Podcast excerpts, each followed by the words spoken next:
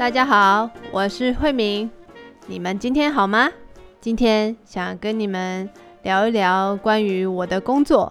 除了教书以外呢，我的工作也包括呃写教材，还有包括训练新的老师。那新的老师呢，他们要上课之前，就是真的跟真的学生上课之前呢，我会请他们先试教。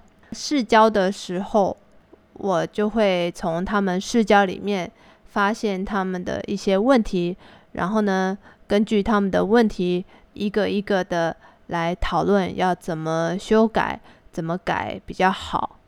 最近刚好有一位新的老师，他有新的学生要上课了，所以他在跟这位学生上课之前呢，我就先跟他练习试教。试教就是他试试看怎么教，因为现在网络很方便，所以我们就在网络上用 Zoom 开会，然后他在 Zoom 上面教我中文。当然我不是真的学生，但是我假装我是学生，所以呢，我就假装学生会有什么反应。所以这个新的老师他就教我，这个试教结束以后呢。我再针对他的问题跟他讨论一下，要怎么改比较好。那我发现跟新老师上课的时候，常常会有两个比较大的问题。第一个就是说明的时间太多，是老师说明的时间太多。其实我刚开始教中文的时候也是这样，我也是慢慢的一直提醒自己，慢慢改，慢慢改，才减少自己。说明的时间，因为我们希望老师说话的时间少一点，这样子的话，学生练习的时间才会比较多。所以大概老师说话的时间是百分之四十，学生说话的时间大概是百分之六十。老师跟学生说话的比例会因为学生的程度而有改变，比方说。学生是刚开始学中文的时候，他们能说的句子很少。我教一句，学生说一句：“我是美国人。”然后学生说：“我是美国人。”刚开始学中文的时候，他们需要花很多时间听老师怎么说，然后他们再说一次。所以刚开始的时候，老师的百分之四十是比较多的。可是等到学生的程度越来越好的时候，比方说到中级以上的时候，他们能说的词汇，他们知道的字更多，所以他们能表达的内容也更多。到了学生的程度比较高的班级，老师说话的时间可能就只有百分之三十或者是百分之二十，因为。我们的工作就是给他们一个问题，让他们可以表达更多他们想要说的内容，大概是这样子的比例。但是对新老师来说，这个是比较难的，所以我就需要花时间告诉他，怎么样让自己的说明时间可以少一点，让学生说话的时间多一点。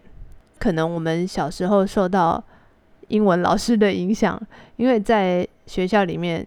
都是很大的班，那老师呢常常是用中文来教英文。我小的时候，我们一个班大概三十个人、四十个人，所以老师不可能跟我们做一对一的练习，都是对着三十个人、四十个人上课，所以老师花很多时间说明，没有花很多时间跟我们做口语的练习。大部分都是听老师说明语法、说明生词怎么用。可是，在补习班上课不一样，补习班上课大部分都是小班，我们的人很少，大概一对一或者是三个人到五个人，所以我们需要给学生很多说话、练习说话的时间。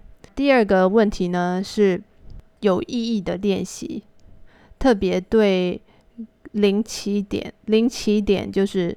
完全没学过，都是零的学生，零起点的学生呢，我们常常会从发音开始教。可是我的补习班，在我的补习班，我们不是这样教的，我们都是直接从一个真正的句子开始教。比方说，我们第一堂课可能就教自我介绍，就是说，哦，我叫什么名字，我是哪国人这样的句子，而不是是从 b p m f b b b d d d 这样的练习是没有意义的练习。因为它没有意思，所以我们说这个是没有意义的练习。有意义的练习呢，比方说 b b，那我就练习爸爸 b 爸爸，那学生就知道哦 b 是他知道爸爸的意思，所以他知道他念的这个 b 是爸爸的 b p 爬山爬山，那他在练习爬山的时候，他就知道哦这是爬山的坡。为什么我们要做有意义的练习呢？因为大脑是一个很聪明的东西，他们对没有意义的东西，他不想花时间去记，他也不要一个没有意义的东西占用这个空间，因为大脑的空间也有限嘛，所以大脑会很聪明，他会知道说，哦，这是有意义的东西，我要记得啊，这个是。啵啵啵，这个是嗯，不知道这是什么没有意义的东西，那很快就忘了。所以大脑比较容易记得有意义的东西。所以像啵啵啵，爸爸，p p p，爬山，对学生来说就是比较有意义的东西。刚开始教的老师，他可能会因为中文有一个声调声调的问题，中文一开始教发音的时候，很多老师会从声调。b b b b 八八八八这样子开始教，可是学生在练习这种没有意义的发音的时候，很容易会觉得无聊，而且没有成就感。他在学八八八爸的时候，第一个他不知道这呃，第一个这个是没有意思的，没有意义的。第二个，他学完八八八爸，他不觉得他。学到什么新的东西？可是如果他学到 “b” 爸爸，他就知道哦，今天我学到一个字“爸爸”。那他学 “b” 爸爸，“p” 爬山么妈妈，他就知道哦，我今天学到三个字。他在练习的时候会觉得哇，很有成就感。你看，我今天学了三个字：爸爸、爬山、妈妈。大部分的人不会记得哦，我今天学的 b p m，可是他会记得他学过的这三个字，因为大脑会记得有意义的东西。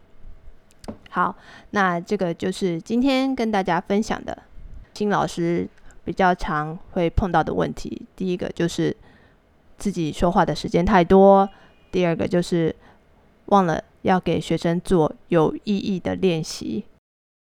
如果你是以后想要当老师，不管你教什么语言，教中文也好，教其他的语言，我觉得这个都是很好用的方法。如果你不想当老师也没有关系，我觉得这个也是一个很好的方法。看看自己现在上的语言课是不是真的有很多练习的机会。你可以看看老师说话的时间比较多。还是你自己说话的时间比较多。其实我常常会想，如果我自己去学游泳，学游泳的时候，教练教我游泳，教练游泳他示范的时间比我还多，那我练习的时间应该就少了很多。其实学语言跟学游泳很像，我们学的是一个技能，需要。透过不断的、不断的练习来进步，而不是一直听很多的说明。如果你要学开车，那有一个人一直跟你说明怎么开车，可是你练习的时间很少，你觉得你会学得很好吗？好，以上就是我对语言学习的一些看法。谢谢你们的收听，我们下次见喽，拜拜。